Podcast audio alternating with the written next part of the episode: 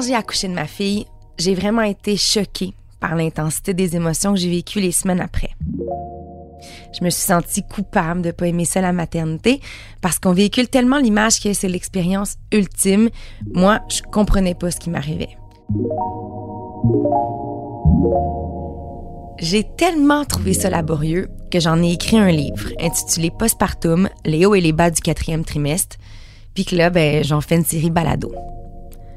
Parce que la vérité, c'est qu'on est beaucoup de mamans à avoir trouvé ça difficile les premiers mois. J'ai décidé d'en parler avec des femmes puis avec des spécialistes. Je veux vraiment qu'on en discute honnêtement, une fois pour toutes. Je m'appelle Valérie Roberts. Vous écoutez Postpartum, un balado qui parle de toutes les nuances de gris entre la femme épanouie qui va adorer la maternité puis celle qui va finalement être diagnostiquée avec une dépression.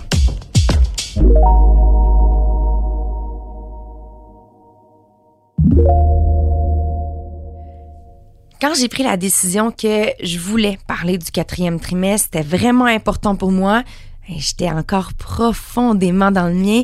Ma fille avait six mois, puis la vérité, c'est que je comprenais pas du tout ce qui se passait. Mais chaque fois qu'il y avait une petite éclaircie, chaque fois que ça allait un petit peu mieux, je me disais, oh, faut pas que j'oublie. Il faut que je parle publiquement à un moment donné de tous les hauts que je suis en train de vivre, oui, mais de tous les bas de cette période-là. Jamais j'avais lu des choses aussi intenses que ce que j'étais en train de vivre.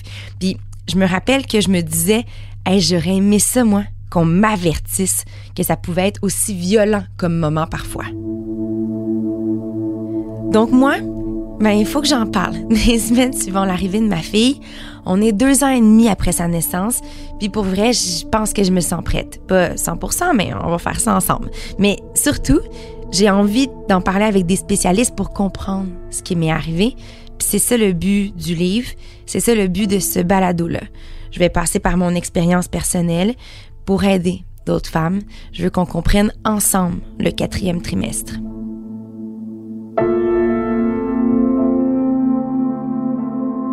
Quand finalement je passais par-dessus ma honte, puis que j'exprimais les sentiments poches que je ressentais, on me répétait souvent les deux mêmes affaires. Premièrement, tu vas voir, ça va passer. Profite de chaque moment avec ton bébé. Ah, ça, là, ça me faisait sentir tellement plus coupable de pas être en train d'en profiter. Puis, deuxièmement, on me disait, c'est normal, c'est la chute d'hormones. Ah, la célèbre chute d'hormones. D'ailleurs, hein, ça, c'est la seule affaire qu'on dit dans les guides de maternité par rapport au quatrième trimestre. On dit, vous allez expérimenter une chute d'hormones, ça dure trois semaines, ça s'appelle le baby blues. Puis si ça dure plus longtemps, c'est la dépression postpartum, madame, allez consulter, point final. OK, mais si je fais de l'anxiété, je fais quoi? Puis si je sais pas comment je vais faire pour continuer parce que j'ai jamais été aussi fatiguée de toute ma vie, je fais quoi? Puis c'est quoi la chute d'hormones? Ça chute en combien de temps? Puis c'est quoi ces hormones-là?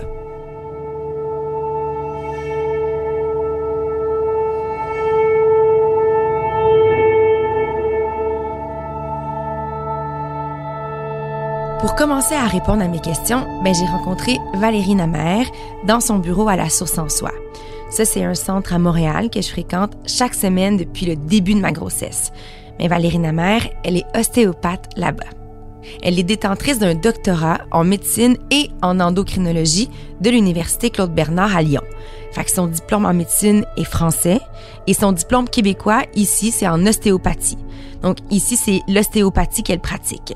Son expérience professionnelle là-bas, ça lui a permis d'intégrer dans sa pratique ici les principes qui sont liés au contexte hormonaux, à tout ce qui est métabolique, à tout ce qui est nutritionnel. Elle, elle s'intéresse particulièrement à la périnatalité et à tous les changements hormonaux comportementaux qui vont survenir à ce moment-là. Moi, une des affaires qu'on me disait plus euh, dans mon quatrième trimestre, quand je trouvais ça vraiment difficile, c'était c'est normal, c'est ta chute d'hormones.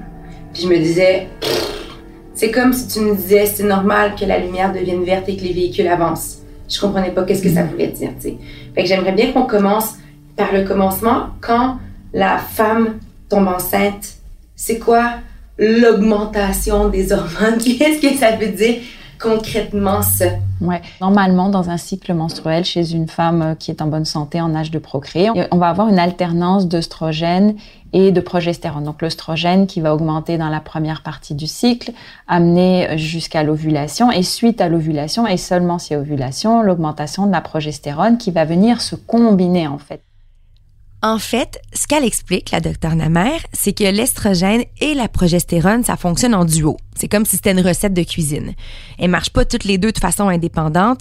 Il faut vraiment qu'elles soient en équilibre, qu'elles soient en harmonie. Les deux en même temps. Donc, mais c'est pas les seuls. Donc, il y a oestrogène et progestérone, mais il va y avoir des hormones de croissance et il va y avoir des hormones de la maman aussi qui vont passer le placenta pour pouvoir apporter ce qu'il faut au bébé le temps que lui ait fait euh, ses propres organes endocriniens et sécréter euh, ses hormones. Donc, principalement, on va parler de l'estrogène et de la progestérone. S'il y a des filles qui sont passées ou encore qui vont passer par un processus de fertilité, elles, elles connaissent bien la progestérone parce qu'on leur en donne pas mal pour soutenir la grossesse. Mais là, mettons qu'on avance rapidement à la période qui nous intéresse, le quatrième trimestre. C'est quoi la chute d'hormones? Ça veut dire quoi? Est-ce que je passe de 20 à 0 ou de 50 000 à 0? Je me suis toujours demandé, est-ce que je passe comme de 20 000 à 0? C'est quasiment ça. C'est comme un roller coaster. C'est énorme le, la, proportion parce que c'est vraiment une augmentation, une augmentation qui se fait pendant toute la grossesse. Et puis, tout d'un coup, on enlève le, le placenta. C'est comme si on déconnectait une perfusion d'hormones. La même chose. Le placenta, il, il, sécrète et puis il va euh, être collé à l'intérieur de l'utérus de la maman. Et tout ça, il y a plein de petits vaisseaux qui, qui font cette connexion-là.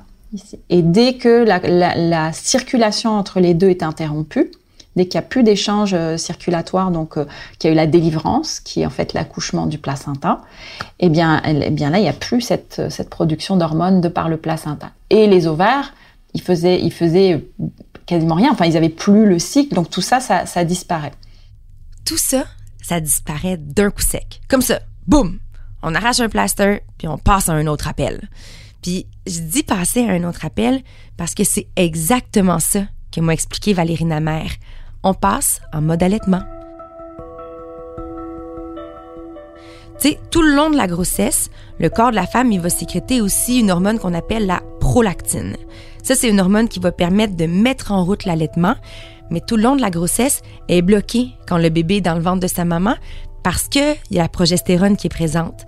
Une fois que le placenta est retiré, mais la progestérone, ça diminue de façon drastique, puis là, c'est la prolactine qui prend sa place. C'est ça qui va générer la montée de lait. C'est pour ça qu'elle n'arrive pas instantanément. Il faut vraiment laisser le temps aux hormones de se placer. Mais la prolactine, c'est intéressant, ça fait aussi d'autres choses dans le corps de la femme qui, elle, est en train d'amorcer son quatrième trimestre. Elle agit sur le cerveau. Euh, D'ailleurs, euh, Ingrid Bayeux l'a très bien expliqué. Elle agit euh, pour créer de la connexion avec le bébé, donc en, en synergie avec l'ocytocine. Ingrid Bayou, ben, c'est une sage-femme, c'est une formatrice en périnatalité et aussi en allaitement. C'est une des rares, voire même je pense que c'est la seule, qui a écrit un livre sur le quatrième trimestre. J'ai eu la chance de discuter avec elle. Vous aurez la chance de l'entendre dans le futur de ce balado. Mais ce qu'il faut savoir, c'est qu'elle, elle a écrit entre autres sur le fait que les hormones, ben, ça nous fait nous comporter complètement différemment. En fait, les hormones ont une capacité d'induction comportementale.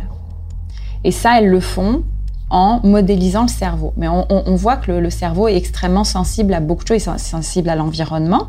Donc il y a une espèce de, cercle vertueux qui se fait avec des circonstances hormonales favorisantes qui sont toutes programmées pour que la séquence se suive et pour que euh, le cerveau soit prédisposé à prendre soin de l'enfant pour permettre sa survie.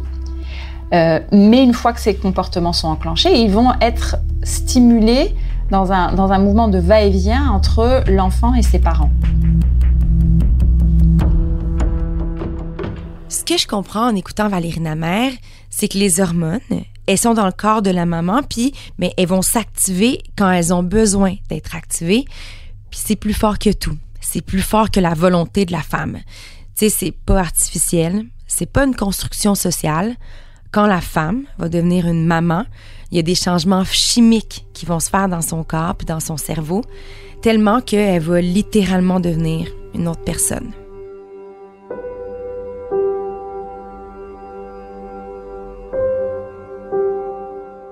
Je me rappelle que dans mon quatrième trimestre, je sentais que ce qui se passait dans ma tête, c'était complètement hors de contrôle.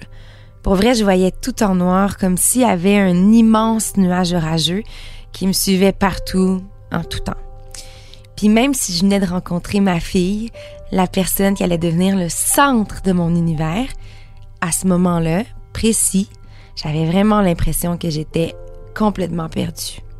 Par exemple, le moment le plus vivide pour moi, c'est celui où je suis rentrée à la maison après l'accouchement à l'hôpital. Pour moi, dans mes souvenirs, c'est pour vrai mon premier moment terrifiant. Fallait que je transporte le bébé, donc comme tout le monde, j'avais acheté une coquille d'auto.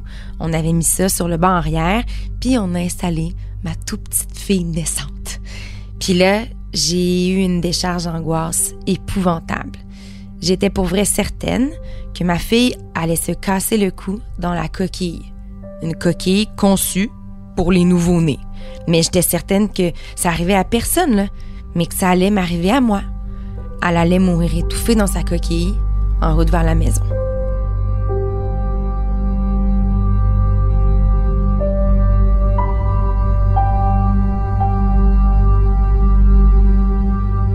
Puis là, avec mon projet de balado, ben, je me rends compte que je vous raconte mes souvenirs de moments difficiles, des moments qui pour vrai sont super marquants pour moi dans mon quatrième trimestre. Puis je me rends aussi compte qu'avec mon amoureux, on n'avait jamais vraiment parlé de ces moments-là ensemble, lui puis moi.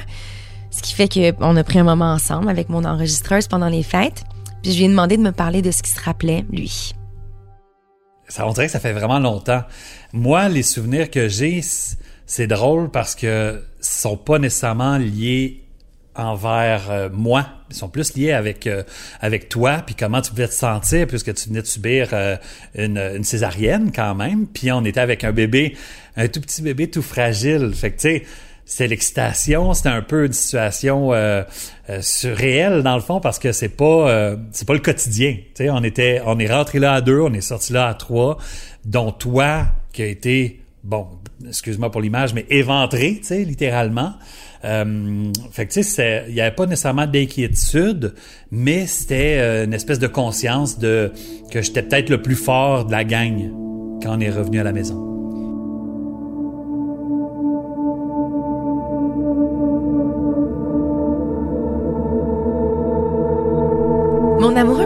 Ben, il était déjà papa depuis de nombreuses années à ce moment-là. Notre fille, c'est sa troisième quand même. Puis je me souviens que durant mon quatrième trimestre, il était super présent, super attentionné, puis vraiment aidant, pour vrai de vrai, là. Mais c'est fou, hein? Je me sentais quand même immensément seule, puis surtout complètement incomprise. Pour ma part, là, mon, notre retour en auto, je me rappelle qu'avant d'avoir ma fille, je trouvais ça bien niaiseux que la maman s'assoie en arrière avec son bébé, puis pour vrai, quand je voyais ça dans les voitures autour de moi, je me disais que la place de la maman, c'était en avant. Pourquoi s'asseoir en arrière? Le bébé, il est bien correct, tu sais. Mais je pense que mon chum me connaît mieux que moi. Puis quand je suis arrivée à ma voiture, mon chum a mis Lucie dans la voiture. Il a laissé la porte ouverte. Puis oui, j'ai sauté sur le siège arrière sans même y penser. J'étais encore tellement prise dans le chamboulement de ma chute d'hormones, puis dans mon nouveau rôle de maman aussi, c'est comme un de mes premiers chocs face à ma maternité. J'étais pas la mère que je pensais que j'allais être. Puis c'est fou, hein, mais j'étais comme déçue de pas être capable de faire preuve de détachement.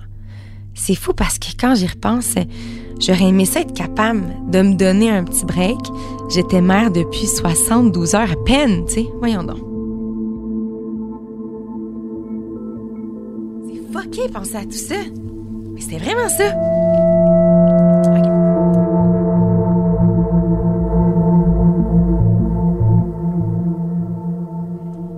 Lendemain de notre retour de l'hôpital, on avait prévu inviter la famille au complet, puis surtout que les deux grandes filles de mon chum viennent à la maison pour voir le bébé. C'était quand même leur petite sœur, toute neuve, toute belle.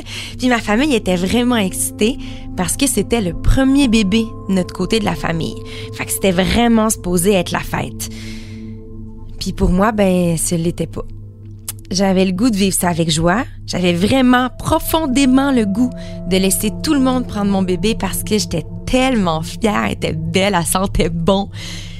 Mais j'arrivais pas à sentir autre chose que mon désir profond de reprendre ma fille puis de retrouver ma bulle puis ma bulle ben c'était juste elle puis moi. Puis juste moi qui pouvais s'en occuper.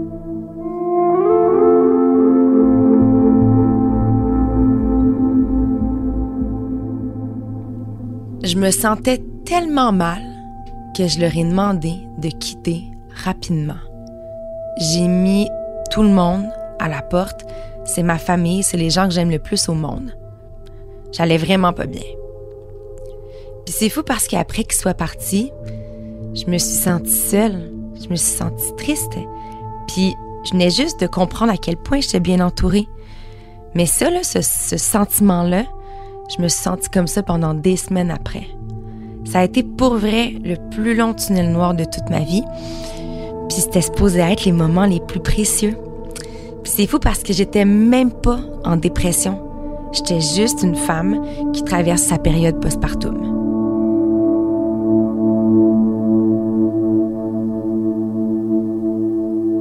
J'ai aussi demandé à mon chum de me raconter comment il avait vécu ça, cette journée-là, dramatique pour moi, mais une journée où nos familles ont rencontré notre fille pour la première fois. Est-ce que tu peux me raconter ce que tu te rappelles de la première fois qu'on a invité nos familles pour voir le bébé? J'ai aucun souvenir de ces situations-là. Euh, il faudrait que tu m'en mettes en contexte quasiment parce que... La première journée, on a invité ma mère, mon père, ma sœur. Ils sont venus ici on a invité ta mère, les filles. C'est aussi à ce moment-là qu'on que tu m'as dit, euh, moi, je veux vouloir que les filles passent beaucoup de temps ici, puis qu'elles passent du temps avec leur sœur. Je me rappelle pas. Euh, on, dirait que j'étais comme sur une espèce de nuage. On dirait que c'est vraiment pas clair ce qui se passait. Je sais que ton père était en ville, chose qui est très rare. Puis je l'ai trouvé super bon avec le bébé. Euh, ta mère, je l'ai trouvé super excitée aussi. La rencontre, pour moi, ce que je me souviens principalement, c'est la rencontre de mes deux grandes filles avec leur petite sœur. Vraiment, c'est peut-être le souvenir le plus clair, mais même à ça, tout est un peu confus euh, de ce moment-là. On dirait que j'étais un, peu dans les vapes. On est sur un nuage, on sait pas tout à fait ce qui se passe, puis je peux pas dire que je me souviens précisément de ce qui s'est passé. Est-ce que tu trouvais que j'avais l'air bien? Ben moi, je trouvais que tu avais l'air bien, oui, selon les, euh, les circonstances. Tu sais, j'ai trouvé que euh, c'est la première fois. Tu es une femme qui est très confiante et puis tu sais, tu sais ce que tu fais. Puis là, c'était pas du tout le cas. J'ai trouvé que tu vivais beaucoup d'insécurité, chose que dans le quotidien, j'aurais jamais ressenti euh, à ton sujet. Fait que, tu sais, c'était un peu nouveau, c'était une nouvelle valve. Mais tu sais, je me disais, ça fait partie du processus d'apprentissage, d'être un parent aussi. Ça va, ma plante? Oui, ça les Oh. Mais c'est-tu correct pour toi? Oui, oui, c'est parfait. OK. Ça me fait les larmes aux yeux parce que ça me fait repenser à ce moment-là. Ben c'est drôle que tu t'en rappelles même pas, puis pour moi, c'est comme tellement fort. Ça me fait encore de la peine à ce jour. De quoi? Mais tous ces moments-là. Ça te fait... Vu que j'étais pas assez présente, on dirait que j'étais pas. Ah, mais t'étais ultra, pré... étais ultra présente. Même si tu penses que t'étais pas présente, là, tu. Mais moi, dans mon âge, j'étais pas présente, Ben, oui, peut-être que tu cherchais, tu sais, c'est des grands changements. Tu sais, souvent, c'est, c'est des choses que même qu'aucun homme peut comprendre, tu sais. On en parle des changements hormonaux, là. Toi, t'étais en plein dedans. Mais je te dis, si tu as un souvenir où t'étais pas présente, efface-le parce que ça va pas.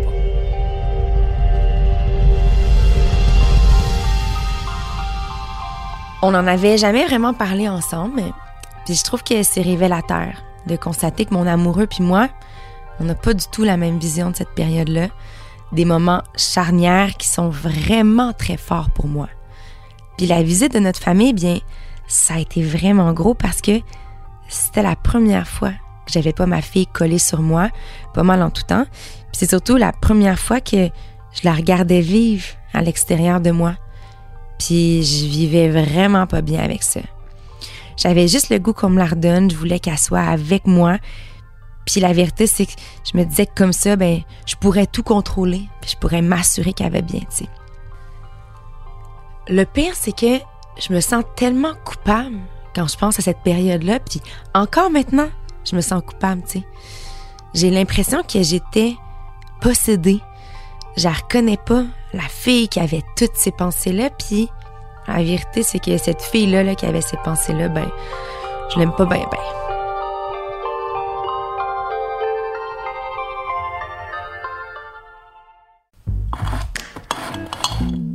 Garde-manger, c'est le balado sur les histoires cachées des aliments, les aliments qu'on consomme à tous les jours ou presque. Chaque épisode révèle des événements fascinants qui vous permettent de comprendre comment un aliment a changé le monde pour se frayer un chemin jusque dans nos gardes-manger. Vous pouvez écouter le balado Garde-manger sur le site Cube Radio ou l'application Cube et sur les autres plateformes de balado dès maintenant. Le balado Garde-manger a été nommé au Digital Publishing Awards 2022 dans la catégorie du meilleur balado, art, culture et société.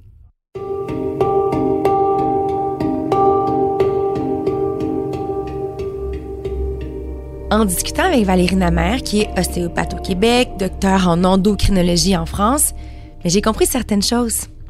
Durant mon quatrième trimestre, j'étais très anxieuse. J'avais tellement peur qu'arrive quelque chose à ma fille, puis qu'elle meure, que j'en étais vraiment paralysée. Pour vrai, c'était insoutenable. Il y, a, beaucoup de femmes qui décrivent cet état d'hypervigilance comme étant en fait épuisant parce que euh, le cerveau ne, s'arrête jamais en fait de, de, fonctionner de façon à, pouvoir remplir le rôle qu'elles croient devoir jouer euh, auprès de, auprès de leur enfant en, tant que mère. Donc, c'est vraiment les hormones qui engendrent cet état-là d'hypervigilance. Puis ça, c'est fait pour qu'on soit capable de devenir mère. Mais la vérité, c'est que dans le concret, pour beaucoup de femmes, ça devient un état qui est très difficile à gérer. Puis ce qui est particulier, c'est que nous, il faut pas juger la nouvelle maman. Il faut comprendre que c'est les hormones qui font en sorte qu'elle passe à travers tout ça, tu sais. Puis si on est capable de pas la juger, bon, on va être capable de l'aider. On va être capable de lui apporter du soutien. Ça va faire en sorte, encore une fois selon le docteur Valérie Namer, que la femme qui vit son quatrième trimestre, mais elle, elle va être capable de naviguer à travers ces sentiments-là, puis elle va le faire avec beaucoup plus de recul, puis surtout en étant vraiment plus apaisée. Bon, tout ça, c'est très beau sur papier. Mais dans la vraie vie, là, pourquoi est-ce qu'on n'est pas capable de parler de ça avec les mots qu'utilise la docteure Valérie Namer? Dans le fond, ce qu'elle nous dit, c'est super logique. Mais on dirait que malgré tout ça, on n'en parle pas. Comme si c'était encore ben trop tabou. Donc, je trouve ça intéressant aussi d'aller voir les histoires de maternité dans chacune des familles parce qu'il y a beaucoup de choses qui se rejouent. Hein. C'est une période de, crise identitaire importante avec une, un effritement en fait des protections et des barrières mentales euh, ou psychologiques qui peuvent être construites par la famille, euh, dans toute la lignée de femmes et par les femmes. Et cette espèce de porosité qui se crée va faire en sorte qu'il y a beaucoup d'émotions qui ressurgissent. Mais si on n'a pas les mots ou les histoires qui vont avec, ça reste un mystère et c'est juste une crise. Euh, en disant bah ça va passer. Alors qu'en fait, ça peut être aussi une opportunité. Une opportunité dans quel sens? Une opportunité de, de résoudre, d'aller à la rencontre de son histoire, de l'histoire de sa famille, euh, de savoir ce qui nous appartient, ce qui nous appartient pas nécessairement, et donc d'avoir un soutien psychologique euh, qui peut faire en sorte que euh, ben, on, fait face aux choses que peuvent, peuvent représenter la maternité, la matrescence, l'arrivée d'un enfant, et, et puis de pas tout mélanger. Euh, et de pouvoir ne pouvoir nommer les choses. C'est. Mais nommer les choses, c'est, je, je trouve que c'est complexe parce que souvent on a l'impression qu'on va se faire juger. Totalement. C'est comme si le jugement ah, est en crise. Ah, ça va se gérer plus tard. Quand dans le fond, le changement, il est profond dans son être, mais aussi dans sa tête, donc dans son cerveau, de ce que je comprends. C'est, ben, c'est un vécu très intense. Et je pense que cette intensité fait peur aux gens qui sont autour et auxquels les femmes, vers lesquelles les femmes vont se tourner pour demander de l'aide, qui sont les personnes qui vont être les plus proches, mais pas nécessairement les plus, euh, qui ont le plus de recul et les plus aptes, et qui, que ça effraie. Donc, il euh, y a beaucoup de peur de part et d'autre. La, la, peur principale de la, de la mère, c'est de se faire retirer son enfant parce qu'elle serait jugée euh, psychologiquement psychiatriquement inapte à s'en occuper. Ça, c'est une peur très, très importante. Je pense qu'à partir du moment où l'enfant quitte le ventre de la, de, la mère, je pense que c'est sa peur la plus grande. Et son cerveau, il est construit comme ça. Il est, construit pour que le, le, bébé sort de moi, mais il revient à moi tout de suite. Et, les femmes qui ont été séparées de leur enfant à la naissance parce qu'il y a eu un problème néonatal ou parce qu'il euh, y a eu une urgence pour elles, elles avaient une hémorragie, c'est quelque chose de très angoissant et qui souvent peut créer euh, des, troubles par la, suite en fait. Elles revivent ça, cette séparation, et c'est ça qui les hante en fait. Euh, donc ça, et, ça, leur cerveau, il est fait pour que leur bébé sorte du ventre et, revienne à elle et qu'elle soit collée. Ça va les rassurer, ça va rassurer bébé et ça va surtout assurer la survie de bébé. Donc dans un cerveau euh, dans un cerveau hormonal, on va dire, les hormones sont faites pour dire bébé doit rester collé contre moi. Et si pour quelque raison que ce soit, même si ça a l'air très logique, bébé est, séparé, cette inquiétude de ne pas avoir son bébé collé et donc de penser qu'il peut mourir étant éloigné de, la maman est très fort. Et elle peut continuer à le, vivre aussi, ça peut être un, élément déclencheur. Mm. Donc c'est pour ça que c'est important de, savoir comment s'est passée la, naissance, comment s'est déroulé l'accouchement, comment s'est déroulée la grossesse. Donc ça a autant d'importance que ça, cette période d'accouchement sur le cerveau puis sur l'état de la mère euh, oui. la suite.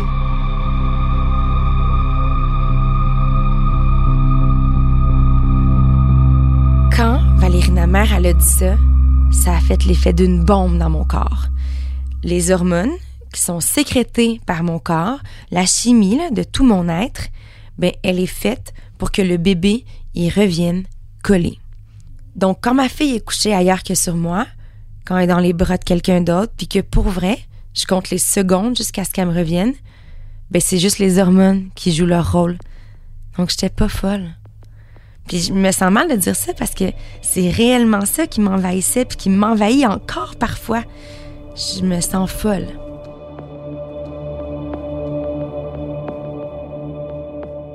Alors, puis il y a aussi quelque chose qui se passe, c'est que la maman, elle va euh, raconter son accouchement. Je sais pas si tu te souviens. Mm-hmm. on, la, on, le raconte, on le raconte, on le raconte, on le raconte, on le raconte. En fait, ça s'appelle le tissage. Et, cette histoire, ce conte autour de la naissance, il, est, très important parce que ça permet de réconcilier, d'ancrer dans la réalité tout ce que la maman a pu vivre, euh, qui peut être un conte très beau, de souvenirs. Euh, par exemple, euh, la sage-femme m'a laissé sortir mon bébé, puis je l'ai posé sur mon ventre, et puis elle commençait à, mon bébé a commencé à pleurer dès qu'il était sur mon ventre, il a été rassuré. Donc des choses qui vont construire la relation parce que c'était des étapes qui étaient belles et qui sont ressenties comme étant correspondant aux attentes que la maman avait de son accouchement rêvé. Mais ça peut aller aussi à l'inverse. Je vais y aller d'une anecdote qui est vraiment très personnelle, mais ça va faire écho à ce que le docteur Namar m'explique. Mon tissage, l'histoire que moi, je me fais de mon accouchement, en fait, c'était vraiment loin de mes attentes. Euh, quand on m'a dit que j'allais avoir une césarienne, ben c'était planifié. Ma fille est en siège, elle voulait pas bouger, donc c'était clair que c'était par une opération qu'elle allait naître. Je me rappelle pour vrai que j'étais super à l'aise avec ce scénario-là parce que pour moi, accoucher vaginalement ou accoucher par césarienne, l'important, ben, c'était que ma fille arrive puis surtout qu'on soit toutes les deux en santé. Mais c'est fou parce que quand je faisais des séances d'auto-hypnose, je voulais apprendre à me calmer, je voulais visualiser l'opération, mais je finissais par pleurer sans arrêt, puis je pleurais pour vrai, de manière incontrôlable.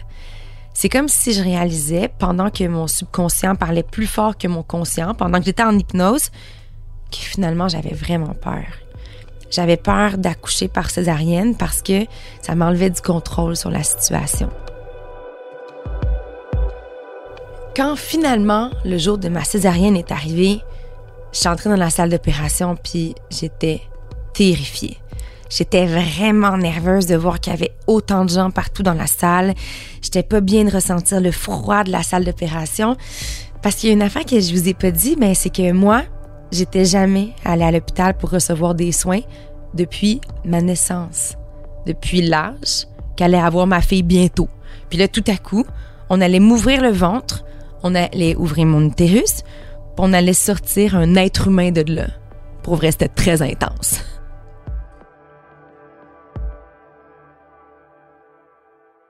Ma chirurgienne, c'était la médecin qui m'avait suivi tout le long de ma grossesse. Puis pour vrai, je l'adorais. Je l'adore encore. Puis je faisais super confiance, tu sais. Fait que là, à part, elle commence la chirurgie. C'est vraiment particulier d'être éveillé, mais de sentir qu'il se passe quelque chose dans ton ventre, de savoir que t'es coupé, de savoir qu'il y a quelqu'un qui joue dans ton corps. C'est à ce moment-là que j'ai commencé à pas me sentir bien. J'ai commencé à hyperventiler, puis j'étais loin d'arrêter parce que malheureusement le docteur, il arrivait pas à sortir ma fille. Elle était pas mal prise, puis moi, je perdais pas mal de sang. Genre trop de sang. Genre que j'entendais mon docteur dire au personnel que je perdais trop de sang. Puis que ça allait devoir se passer là, là. Il n'y en avait plus de possibilité de miaisage. Puis là, enfin, ma fille est née. Elle a pleuré, puis je l'ai rencontrée. Mais c'est fou parce que moi, j'étais super heureuse. Mais j'avais encore peur. Parce que j'étais encore ouverte parce que je sentais qu'on continuait de toucher mon corps, parce qu'il était temps qu'on me ferme, puis là, ça pressait. Puis là, j'ai entendu mon médecin recommencer à faire des blagues. Elle est tellement drôle, l'atmosphère, OK, ça s'est détendu, tout allait bien. Mais moi, j'avais eu trop peur. J'étais couchée dans ma chambre d'hôpital avec ma plaie puis bon bébé neuf. Je me rappelle me dire, ouais, va falloir que je consulte pour me remettre de cette expérience-là. La vérité, c'est que j'avais eu peur de mourir au moment où je rencontrais ma fille. Puis je pense que ça m'a traumatisée. Simplement, le changement hormonal qui va se faire va faire en sorte que, encore une fois, on est dans cette porosité, la sensation d'avoir euh, échappé à la mort pour elle ou d'être presque morte. Euh, c'est aussi quelque chose qui est, qui est, intense. Et, et, ça, ça vient euh, ça vient pas nécessairement à son esprit parce qu'elle peut l'avoir vécu, mais elle peut ne pas s'être formulé ça de cette façon aussi claire.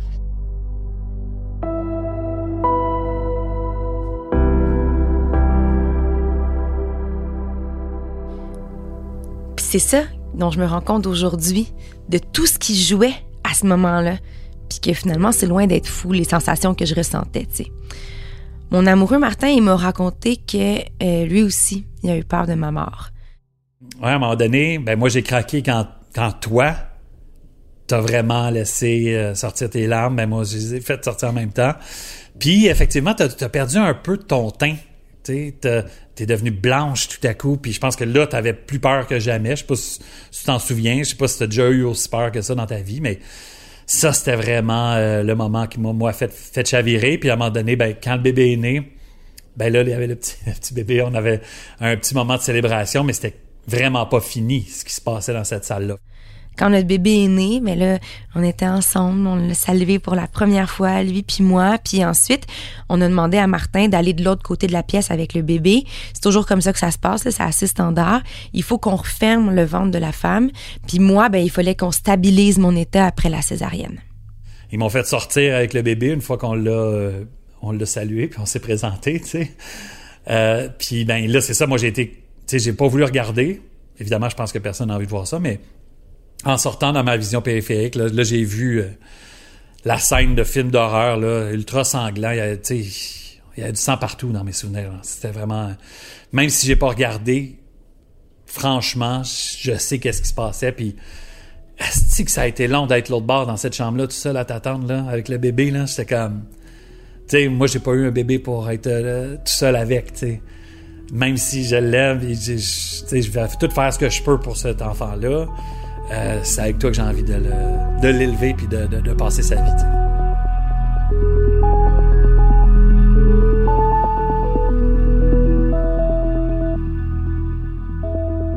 Puis si t'avais à faire un, genre de euh, récapitulatif de l'expérience du quatrième trimestre, tout ce que ce que moi j'ai vécu, ce que toi tu as vécu à côté, les hauts, les bas, qu'est-ce que tu qu'est-ce que tu en retiens de cette expérience là un récapitulatif du quatrième trimestre. Ben. Mettons le premier, les premiers deux mois, mettons, après l'arrivée de Lucie, est-ce que tu, par rapport à, comment moi j'allais, comment est-ce que tu essayais de m'aider, comment est-ce que tu me percevais? Euh? Ben, moi, je te, je te percevais euh, comme une super mère, en fait, là. C'est drôle parce qu'on n'a pas du tout l'impression de l'extérieur que tu as pu vivre tous ces, euh, toutes ces peurs-là, puis cette anxiété-là, tu laissais pas tant transparaître que ça. C'est ça la vérité, là. Hey, d'entendre mon mari, le père de mon enfant, l'homme avec qui je passe toute ma vie depuis bientôt neuf ans, me dire que je disais rien pendant que je vivais les hauts et les bas de mon quatrième trimestre, de comprendre que je me suis, sans jamais m'en rendre compte, complètement isolée, avec le recul, là, ça me rentre pas dans la tête. Moi, j'habitais avec toi, puis oui, je suis conscient que tu que tu manquais de confiance puis que c'était nouveau pour toi, mais jamais j'aurais imaginé d'apprendre que c'était si pire que ça finalement, puis que t'aimais pas ça, être mère tout à coup, tu sais, puis que tu regrettais. Ben, je veux dire, tu n'as jamais regretté d'être mère, mais tu sais, qu'est-ce que tu as fait là? Je suis sûr que tu t'es posé cette question-là à un moment donné, mais crème. Moi, ça, c'est juste venu à partir du moment où tu t'es mis à en, en parler, puis à, verbaliser ce que tu as vécu, parce que de vivre avec toi, ben, tout est nouveau, anyways. Fait que moi, je suis un nouveau gars, je suis un nouveau père. Toi, t'es une nouvelle fille, t'es une nouvelle mère, puis on, on apprend à se connaître là-dedans, puis à gérer nos émotions, puis à connaître de mieux en mieux le bébé. Fait que tout est de l'inconnu. T'as bien caché tes cartes. Merci, madame.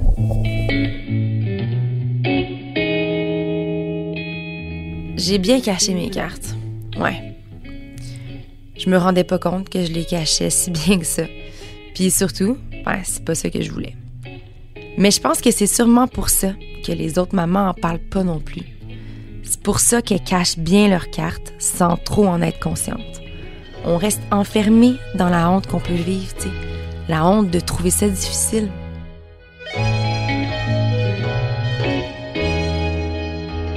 On est submergé par la honte parce que c'est supposé être un moment phénoménal. C'est un des plus beaux moments de notre vie. On n'ose pas mettre les mots sur nos émotions parce qu'on a peur d'être jugé par les gens qu'on aime le plus au monde. Puis tout ça, ça se passe quand chimiquement, dans notre corps, on est en complet débalancement. Fait que moi, je comprends maintenant un peu plus pourquoi la période postpartum, ça peut être si difficile, mais j'ai vraiment encore beaucoup de questions. Des questions sur l'allaitement, des questions sur l'isolement dans lequel se trouvent les nouvelles mères, mais aussi tous les changements identitaires, les changements physiques du quatrième trimestre. Je trouve qu'on commence juste à gratter la surface, puis on va continuer à creuser dans les prochains épisodes.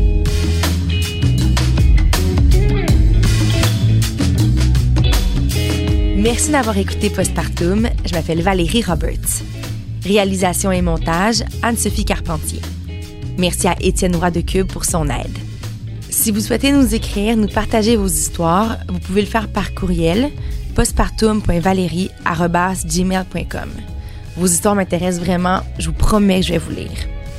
Puis finalement, si vous aimez le balado, mais parlez-en à vos amis, à votre famille.